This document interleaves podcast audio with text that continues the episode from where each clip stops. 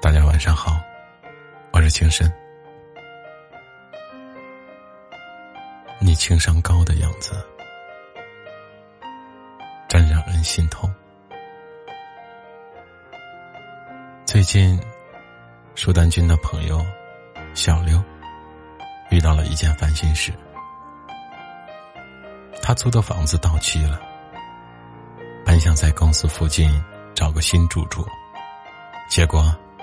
有个刚来北京工作的哥们说，想和他一起合租。小刘觉得也不错，都是朋友，互相有个照应。于是他放弃了原计划，改在两人公司的中间区域选了处房子，自己每天挤半小时地铁上班。本以为生活可以安顿下来了，结果。在签合同、交房租的第二天，哥们告诉小刘，他弟弟可能也要来北京工作。人生地不熟的，咱们三个就一起住吧。委屈一下你，事先没商量，也没提怎么分摊房租。小刘和我抱怨，一室一厅的房子，三个大男人。怎么住啊？我建议他直接跟哥们儿说，要么让你弟弟交房租，要么自己搬到离公司附近的地方去住。小刘却很纠结，我房租都交了，合同也签的我的名字。再说了，都是好哥们儿，我真是不好意思提。舒丹君相信，你的身边一定有，甚至你自己就是像小刘一样的人，害怕和人起冲突，害怕失去友谊，哪怕自己生气、吃亏、受委屈，也选择独自默默承受。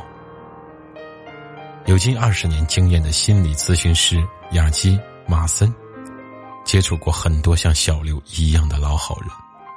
并且把他们的故事写成了一本书，《可爱的诅咒》。在马森看来，那些把友善待人当做唯一的行为准则，却因此受尽委屈的人们，就像遭到了可爱的诅咒。在心理学上，这种性格被称为圣母型人格，或者讨好型人格。在奇葩大会上，作家蒋方舟就曾坦诚的承认自己就是典型的讨好型人格。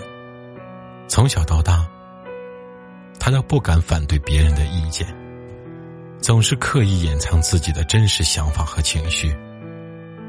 比如有次和男朋友吵架后，蒋方舟竟然在电话里道了两个小时的歉，对方。却觉得他是为道歉而道歉，一点都不真诚。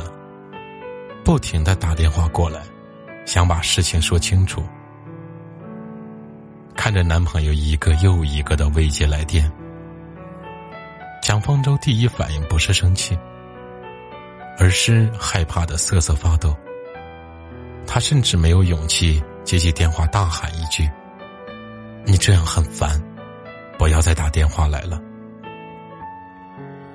即便是如此亲密的关系中，蒋方舟也不敢做自己，因为她害怕跟对方争吵，害怕男朋友不高兴。这样的姑娘，真是懂事的令人心疼。其实，大多数人都有讨好的倾向，希望自己能被别人喜欢。但有讨好型人格的人。不仅处处先考虑别人，忽略自己，连真实的情感和需求都要压抑。时间长了，不仅自尊心备受摧残，愤怒和怨恨也会越积越多，最终可能以极端的方式爆发出来。